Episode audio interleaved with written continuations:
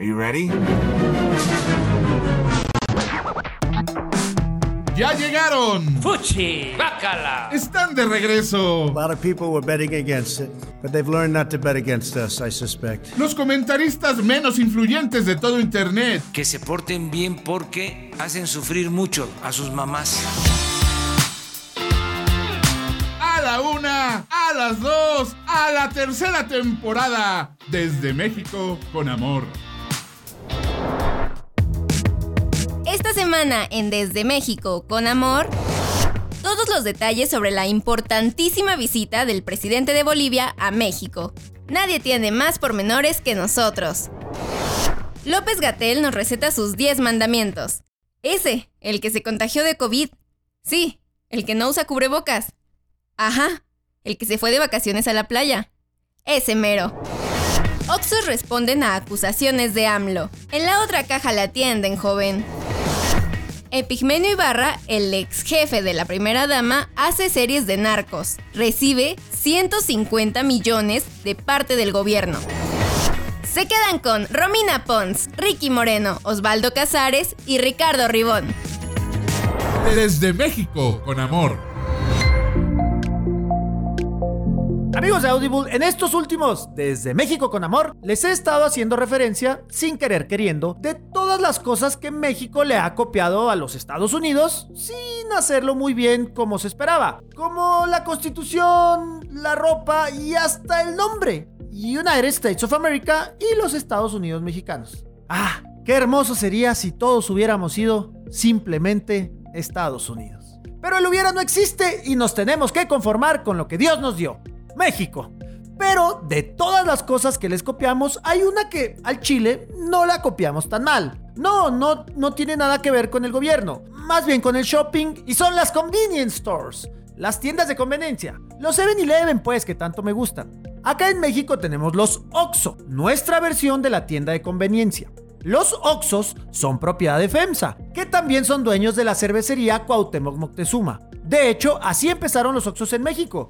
Si ya haces las cheves, pues necesitas venderlas. Y luego que ya tienes dónde venderlas, necesitas quien las consuma. Por eso existe el Tecnológico de Monterrey, mi alma mater.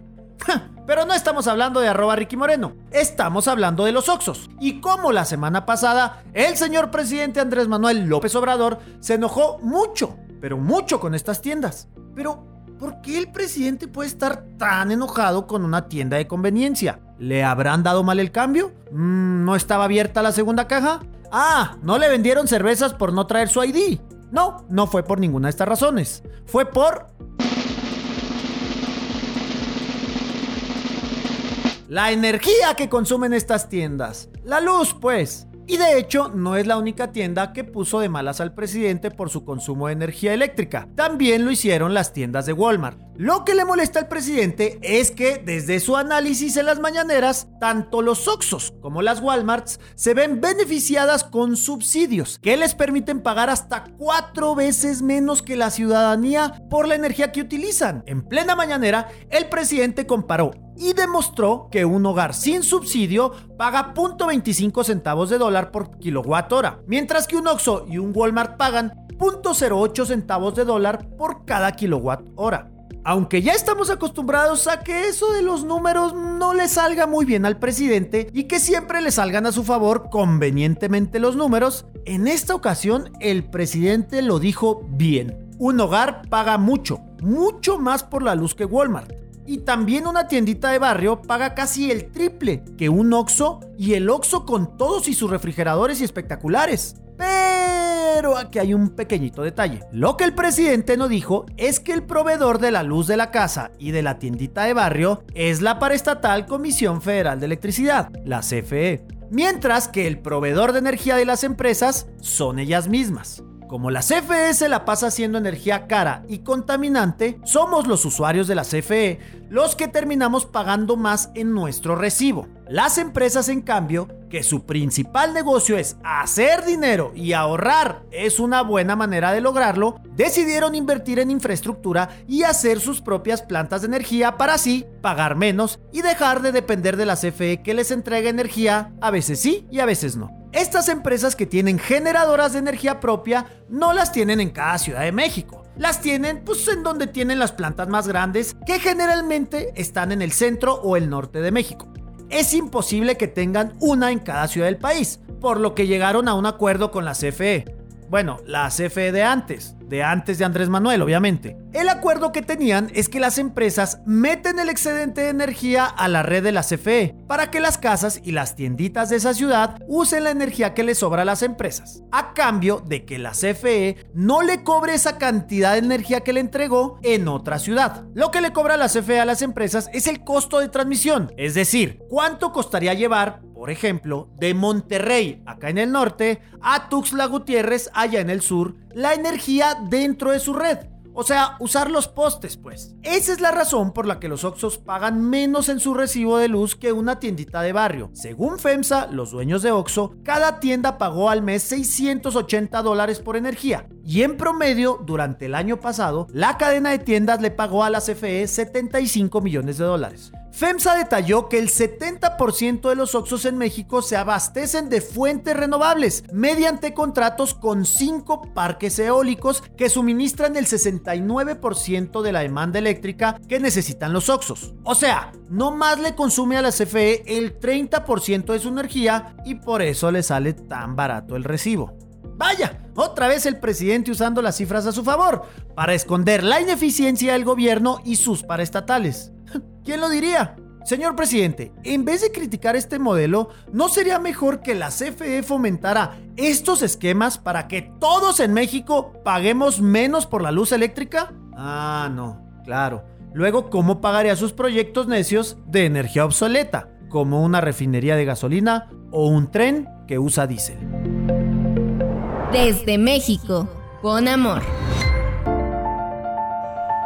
En México tenemos una Cámara de Diputados que funciona de manera muy similar al Congress que tienen ustedes, no más que aquí la turba de analfabetas funcionales está adentro y no afuera. Está compuesta por 500 zánganos buenos para nada de todos los partidos y todos los estados de la República. Su función es legislar y hacerle redundancia a la Cámara de Senadores que, en teoría, son los no tan idiotas de esta rama de gobierno. Supuestamente, el trabajo de todos y cada uno de los diputados mexicanos es representar a los ciudadanos que lo eligieron. O sea que cuando se crean leyes tienen la perspectiva de todos los mexicanos.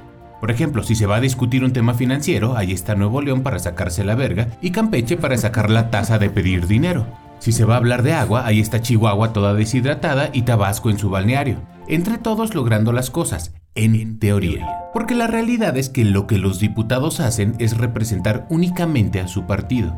Llevan años haciendo solo eso, no es algo exclusivo de esta administración. Los diputados del PAN solo representan al PAN. Los del PRI únicamente tienen los intereses del PRI en mente. Los de Morena le dan unos mames tan deliciosos al presidente que en OnlyFans eso se vendería como contenido extra. El único debate que se da en esa Cámara es precisamente entre partidos que en el fondo solo se representan a sí mismos. Pero pues por lo menos tenemos eso. Supongo. No sé, mire, no tengo mucho a lo que aferrarme, déjeme tener eso por lo menos. Vamos a suponer pues que ese debate entre partidos es importante.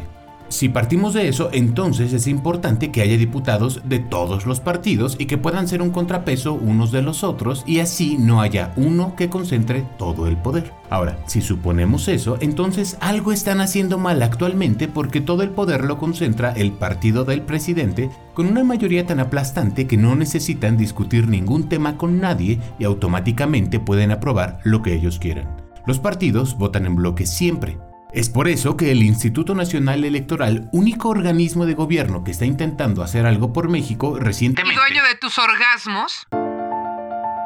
Recientemente aprobó un acuerdo para limitar el número de diputados que puede tener cada partido en la Cámara. Quiero dejar muy en claro que estamos hablando de un acuerdo y no una ley. El INE no puede hacer leyes, solo está facultado para supervisar que la ley se cumpla. Esa ley ya existía en la Constitución mexicana, el INE tiene que hacer eso porque en Morena ya están haciendo todos los movimientos necesarios para que este año, en el que hay elecciones, puedan tener todavía más diputados que la vez anterior. Truquillos legaloides cuyo funcionamiento no tiene mucho caso explicar, pero que se resumen en trampas para tener más diputados. Y el INE, mi INE, ya les dijo que no. La constitución prohíbe esto porque hace años, cuando el PRI era el poder hegemónico en este país, la oposición luchó con todo para garantizar tener un espacio en la Cámara. Conservadores e izquierdas se unieron para conquistar ese pequeño espacio y desde ahí comenzar a legislar para evitar que el único partido fuera dueño de todo. Fue una lucha que duró años y costó vidas. Es un precepto importante de la ley y es una de las cosas que todavía nos puede separar de convertirnos en una dictadura. Ahora, pasemos a una de nuestras gustadas secciones de concursos que se llama ¿Cómo respondió Morena? Nuestra primera concursante es Romina Pons de la Ciudad de México, valiente madre y mujer trabajadora que en una mano cargo a su bebé y en la otra una pañoleta verde para recordarle que se comporte. Romina. ¿Cómo respondió Morena? Eh, ¿Dijeron que los del INE son panistas? 100 puntos para Romina. Mario Delgado, presidente nacional de Morena, dijo que los consejeros del INE son chalanes del PAN y del PRI y que deberían renunciar a sus puestos. Nuestro siguiente concursante, Osvaldo Casares, de Mérida, Yucatán. Le gustan los largos paseos por la playa y si pudiera pedir un deseo sería la paz mundial. Osvaldo, ¿cómo respondió Morena? Antes que nada, quiero mandar un saludo a mi familia en Peñón de los Baños. A, ver, yo creo que respondieron. eh, dijo que buscan frenar la transformación.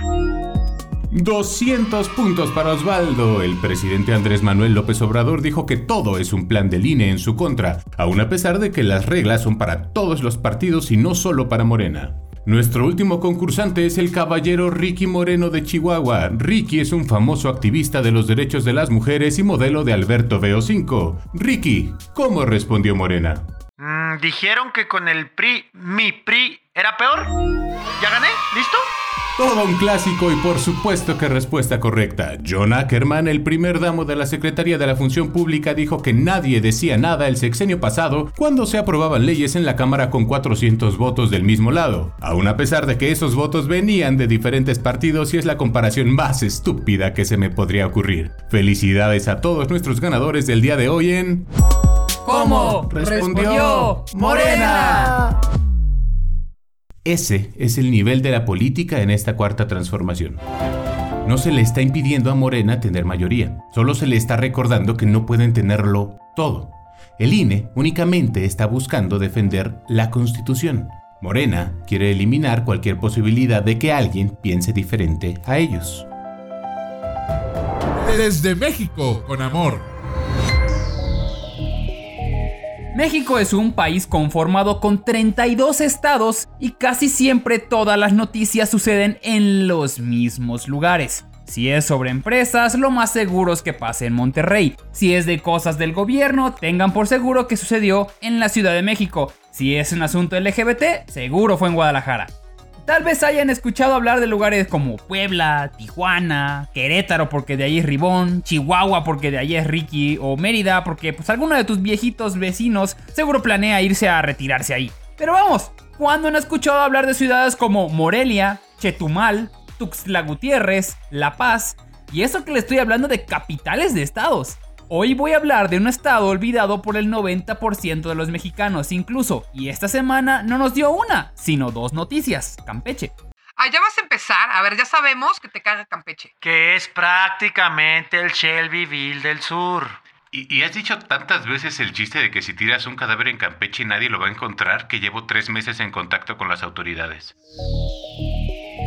Campeche vale madres. Es un estado medianamente grande que es famoso por no ser famoso por nada. Y no lo digo en mala onda, simplemente es la realidad. Es como conocer a alguien de Idaho.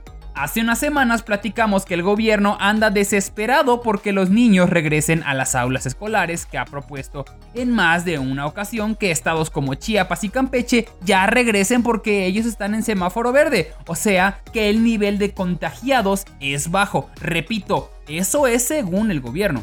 Campeche dijo que no, pero el gobierno insiste en que sí. Campeche vuelve a decir que no y el gobierno vuelve a decir que no más la puntita. Campeche dijo que primero quiere ver la puntita y el gobierno ya se la sacó porque ya envió a Delfina Gómez. La actual secretaria de Educación ha dicho estado para que revisen si hay los servicios básicos listos para regresar a las aulas, cosa que nunca lo habían tenido, entonces no sé de qué hablan. Todavía no hay fecha, pero podemos decir que es cuestión de días para que Campeche sea nuestro primer conejillo de indias en el país. Pero eso no fue lo peor que le pasó a nuestros hermanos campechanos. Resulta que más de mil personas fueron vacunadas con dosis de Sputnik 5. El único problema, las vacunas eran falsas. Pero esperen, que la noticia se pone más y más turbia. El domingo pasado fueron decomisadas falsas vacunas rusas Sputnik 5 en el Aeropuerto Internacional de Campeche, que serían trasladadas en una aeronave privada a Honduras. Y curiosamente, dos días después, empleados de la maquiladora Karims propiedad del pakistaní Mohammad Yusuf Amdani, fueron vacunados contra el COVID-19 usando exactamente la misma mezcla que lo único que tenía de rusa eran unas letras impresas del alfabeto ruso que no significaban absolutamente nada. Al enterarse, el Fondo Ruso de Inversión Directa informó que se trataba de un lote falso de la vacuna Sputnik 5 contra el coronavirus y que tenían que suspenderla porque nadie tenía la menor idea de qué contenía. Ahora regresemos con el señor Yusuf, el cual no solo inyectó a sus empleados, sino que a gente cercana a él. Se les vacunó en el hotel de su propiedad llamado Ocean View. Además de vacunar entre comillas a empresarios, políticos, comerciantes y gente cercana que viajó de Mérida e incluso de la Ciudad de México. La verdad no me puedo imaginar algo peor que tenga que ser pagar por un viaje a Campeche, pasar todo un día ahí y luego darte cuenta que en el regreso que probablemente te inyectaron Lysol diluido con Bacardi. No sabemos exactamente cómo se enteró el gobierno de esto, pero es difícil quedar callados a más de mil personas. Así que cuando llegaron a investigar las vacunas, resulta que las encontraron dentro de una nevera con las que usan para llevar cervezas a la playa y estaban mezcladas entre refrescos y golosinas. Ya saben, las medidas necesarias para una vacuna. La Fiscalía General ya tiene de los huevos al tal Yusuf, a quien se le hace responsable de traer las vacunas falsas y eso en México se le considera delito contra la salud. Pero vamos, es México. El hombre va a salir libre muy pronto. ¿Por qué se preguntará usted? Porque además de la obvia corrupción que existe, el empresario es muy amigo de políticos locales, además de que otorga miles de empleos a muchos ciudadanos, el tipo va a fingir demencia y que solo quería ayudar y nadie en la maquila dirá que hizo algo malo. Pero veamos la realidad. El hombre claramente quiso poner vacunas falsas para que la gente regrese a trabajar en sus maquilas. No le importaba si morían en el transcurso. El hombre es culpable, pero repito, es México. Afortunadamente, hasta la fecha, nadie ha presentado reacciones a la supuesta vacuna, pero el caso solo destapa que existe un mercado que éticamente no debería servir para hacer trampa, el mercado de la esperanza. Desde México, con amor.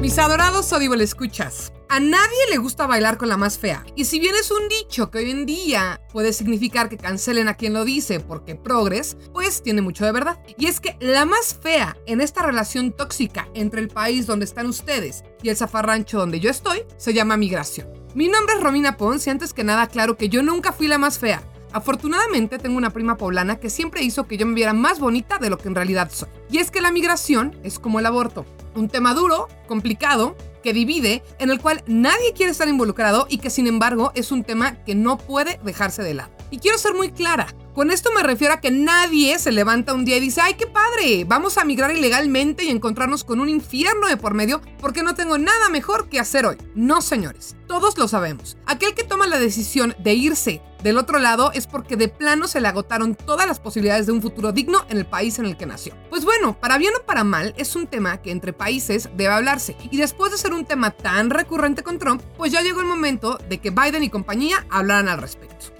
¿Y qué hizo Biden? Lo que seguramente Ricky Moreno hubiera hecho. Mandar a la vieja a arreglar el desmadre.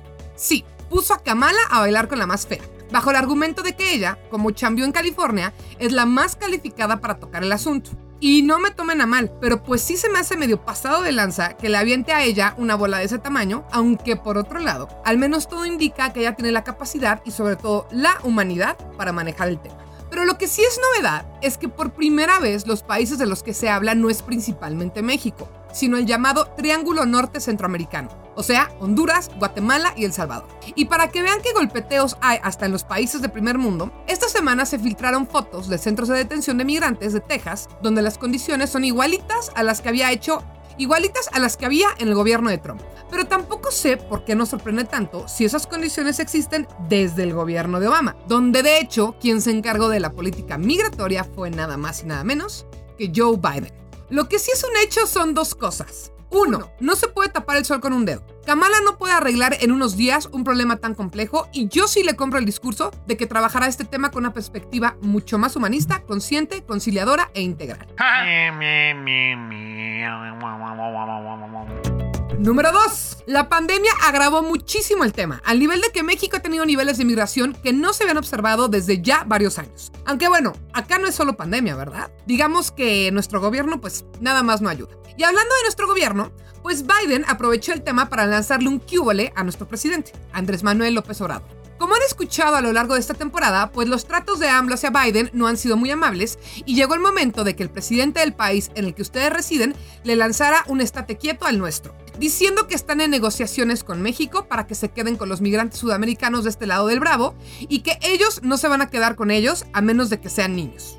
Cosa que pues resulta extraña, porque de nada sirve que los niños estén en Estados Unidos si sus papás no. Y mucho más importante que eso, se andan tirando la bolita como si fuera la papa caliente. Pero la enorme diferencia es que la papa caliente es un juego de niños, mientras que los gobernantes con lo que juegan es, literal, con niños. Y el chiste se pone todavía más bueno cuando tomamos en cuenta que acá en su país vecino empezaron las especulaciones de que Biden le estaba enjaretando a AMLO a todos los migrantes a cambio de las vacunas AstraZeneca que nos regaló. Y además, el gobierno de Biden dijo que iba a venir a México a supervisar el tema, a lo que AMLO respondió.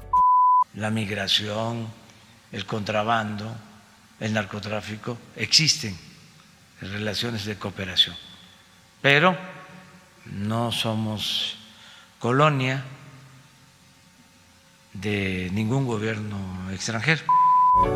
Híjole, no sé si soy yo, pero honestamente sí siento un poquitito de tensión, y no sexual, entre ambos presidentes. Pero lo que está de más en este tema, la verdad, son estos dos señores. El tema es que hay cientos de migrantes que no los quieren ni aquí ni allá. Y en ese inter no tienen a dónde ir, ni qué comer, ni cómo asegurarse un mejor futuro. Desde acá lo que veo es que los demócratas son más republicanos de lo que les gustaría aceptar y la 4T es mucho más neoliberal de lo que dice ser. Y a quienes se llevan entre las patas, como siempre, es a personas que lo único que quieren es una vida digna y un futuro prometedor. ¿Y ustedes cómo lo ven? Desde México, con amor. La nota siguiente piensa cubrir en su totalidad y exhaustividad, a diferencia de Ricky Moreno, la visita del presidente de Bolivia a México y todos los temas que se trataron y acuerdos que se lograron. El resumen es que el presidente de Bolivia visitó México. La versión larga es que el presidente de Bolivia visitó México y él y Andrés Manuel fueron a unas pirámides y se tomaron fotos. Eso es todo. Siguiente nota, por favor. Deja de copiarme mi estilo, Ribón. Desde México, con amor. Bienvenidos de nuevo a su gustada sección del Museo del Horror Mexicano, donde siempre les contamos de personalidades que para mal o para peor aparecen en esta finísima lista.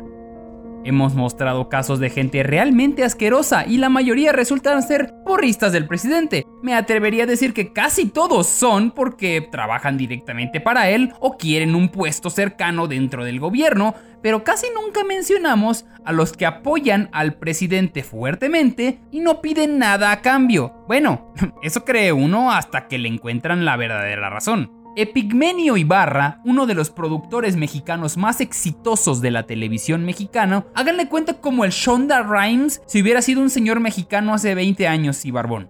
Periodista y fundador de la casa productora Argos, tuvo exitazos haciendo novelas que se salían del clásico canon de pobre se vuelve rica, novelas como Mirada de mujer y Nada personal lo catapultaron a la fama Luego decidió hacer series que prácticamente eran novelas más cortas con HBO y con Telemundo, donde encontró de nuevo el éxito al hacer temáticas donde glorifica a los narcos. Si no me creen, pregúntele a sus jefecitas si han visto La Reina del Sur, les van a decir que sí. Epigmenio Ibarra sería una persona ejemplar en el ramo del entretenimiento si no fuera por un simple problemita.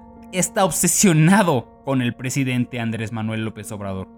Epigmenio ha apoyado al presidente desde su campaña y su Twitter solo se trata de dos cosas, de insultar a Calderón y de apoyar absolutamente en todo lo que diga AMLO. Y durante mucho tiempo no entendíamos el por qué. Vamos, lo entendemos de los que buscan hueso, de los que andan tras un contrato, pero Epigmenio parecía que lo hacía no más porque realmente le cree todo al presidente.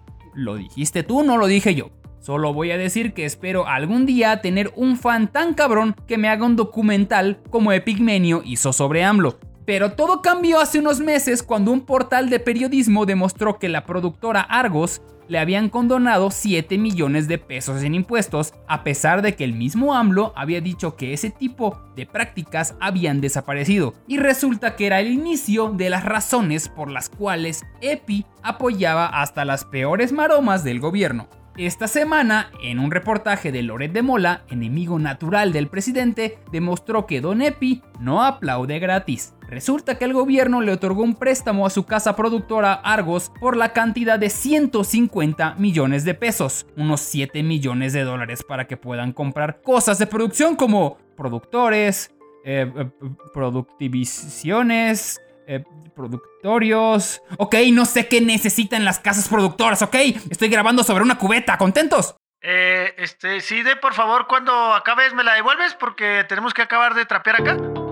Y sí, es un crédito. El señor tiene que devolverlo, pero mira nada más a quién se lo dio. Tras la denuncia, AMLO respondió al periodista asegurando que Pigmenio es un periodista honesto y que no era chayotero. De igual manera, negó que se dieran créditos a periodistas para que hablaran bien de su gobierno. Pero por definición, estamos ante un chayote, hecho y derecho. Antes les decían acciones o bonos, ahora son créditos y condonaciones. Pero el resultado es el mismo. Habla bien de mí y tendrás todos los beneficios cuatro treos. Incluso el mismo Epigmenio había declarado en años anteriores que su apoyo era noble, que él jamás pediría ni un solo favor al gobierno y miren nada más con lo que salió. Además, 7 millones en un préstamo cuando a las empresas promedio se le otorgó un préstamo de máximo 25 mil pesos, unos 1100 dólares. Díganme ustedes si eso no es beneficiar al señor o no. El gobierno dice que no hizo nada malo,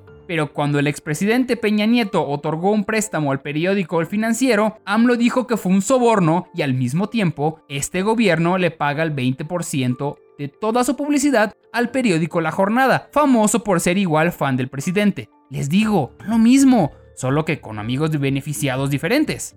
Epigmenio utilizó las mismas maromas del presidente y dijo que no recurrió a palancas, influencias ni recomendación presidencial, que él es solo uno de los 4.900 empresarios que pidieron préstamos y que incluso hubo otros que pidieron más, que todo lo que hizo fue legal y legítimo. Ya saben, la corrupción pero de la buena. El que está con él es moral y el que no es inmoral. Así de sencillo. Hay créditos morales para los periodistas amigos, fideicomisos morales, desvíos morales del erario, operación electoral moral, adjudicaciones directas morales, también chayote moral, saqueo moral, despojo moral, autoritarismo moral y abuso moral. Nos gobierna la pandilla moral y hace lo mismo que hacen las pandillas anteriores, pero esta vez es moral. Esas palabras están muy chingonas, pero creo que me gustaron más cuando se las leía a Lorete Mola de quien te las robaste.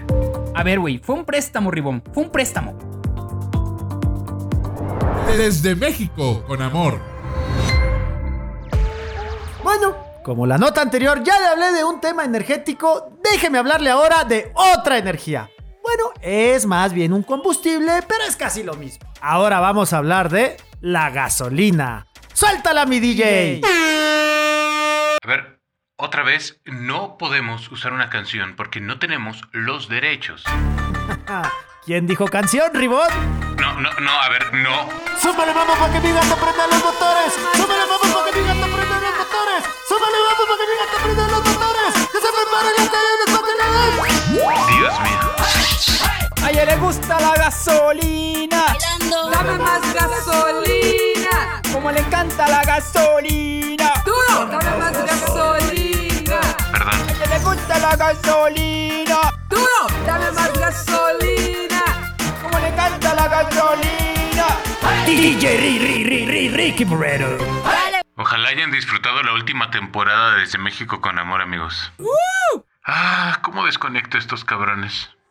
Bueno, no le traemos este showzazo de Okis Audible, escucha. Hicimos esta agradable introducción para hablar de algo bien culé que nos pasó. Uno de esos récords que no da gusto. El litro de gasolina llegó a su máximo histórico. La gasolina Magno alcanzó un precio histórico nacional, 19.75 pesos por litro derivado de los altos precios que se han registrado a nivel internacional. Para que me entiendan, el galón de gasolina barata y probablemente bastante malita acá está en 3.63 dólares, casi un dólar más del promedio del que tienen allá ustedes en el gabacho.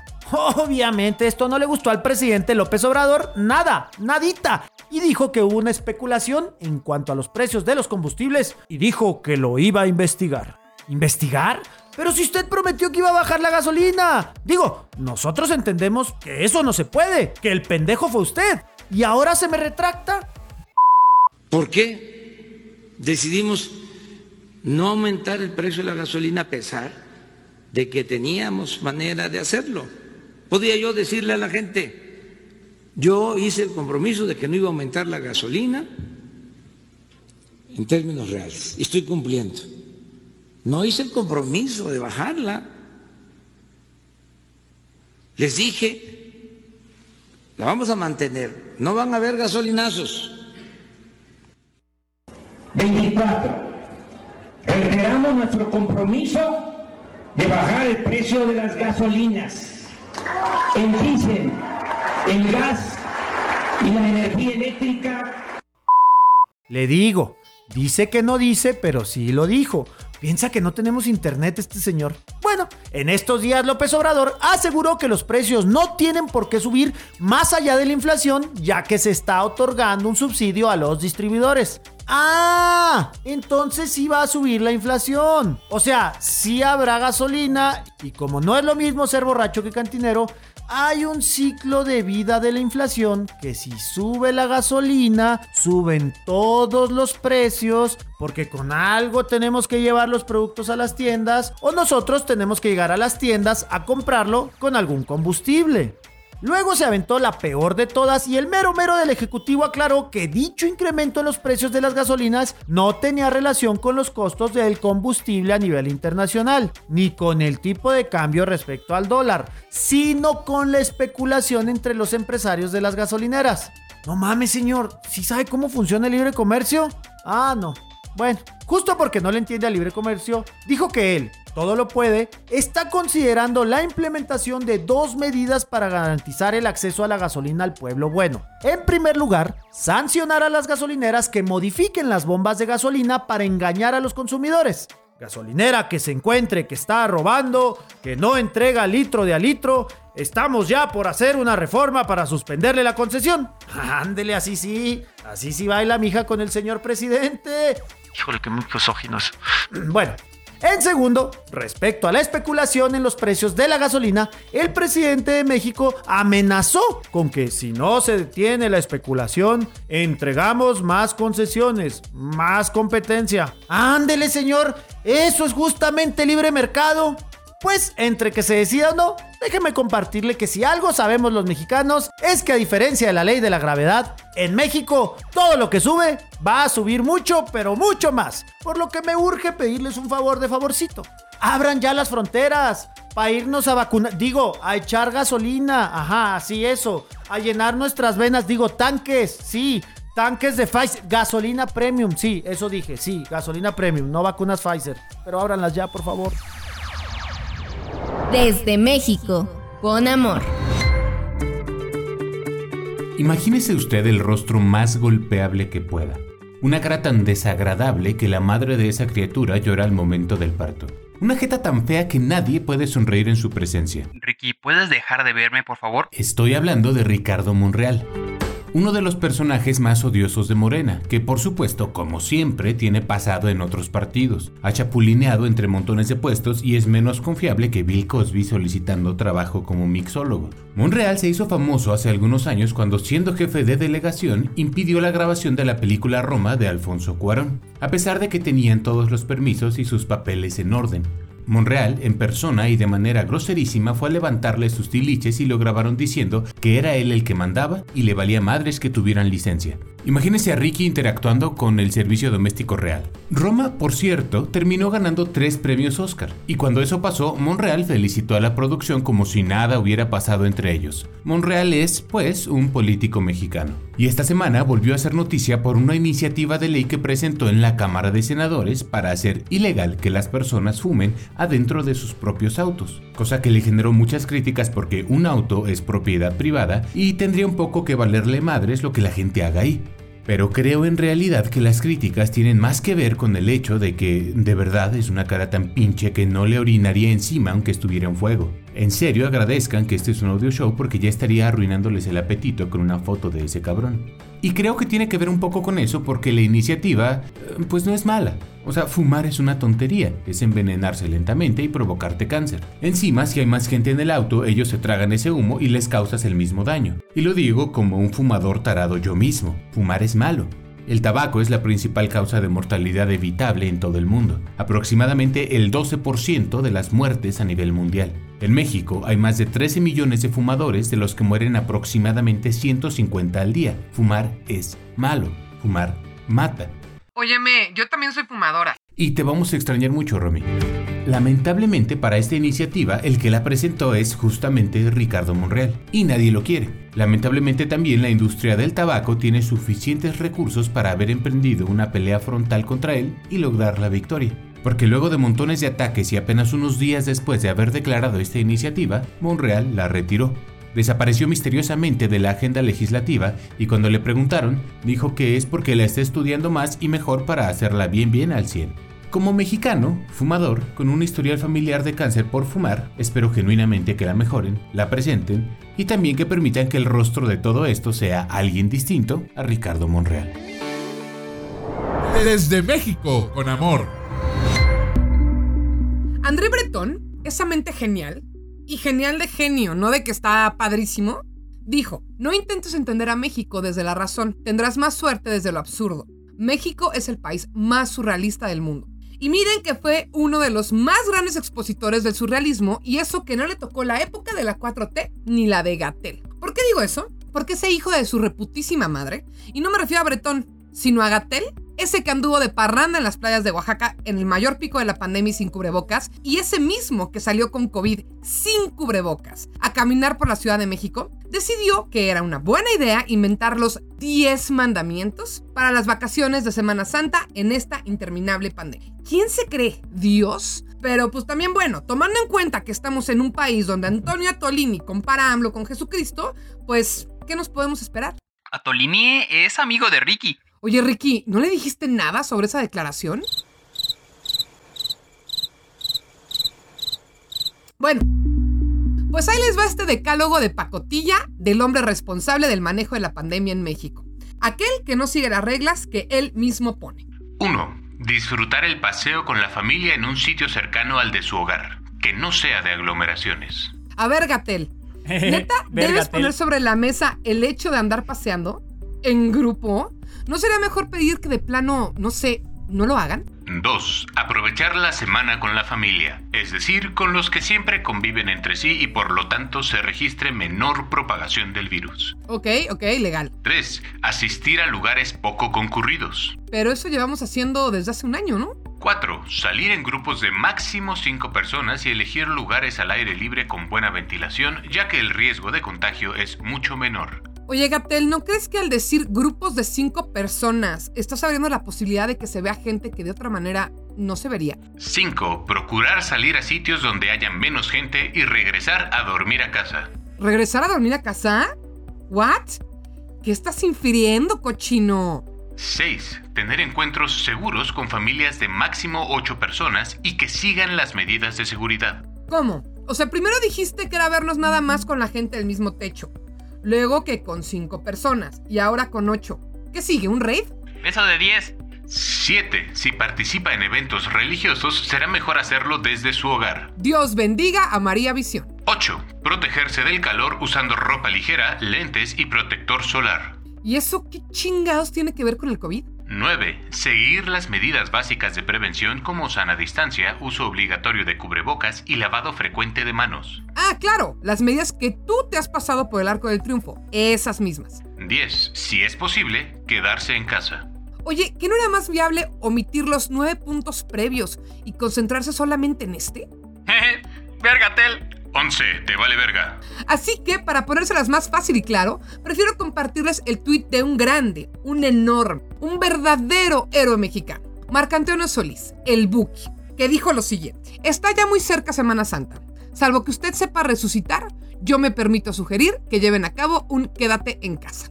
Visto de esa forma, tal vez sí nos conviene más tener a gente del medio en la política, ¿no? Digo, chance. ¿Ya ves, Gatel? Religioso como te gusta, pero conciso y directo, no como tu decálogo.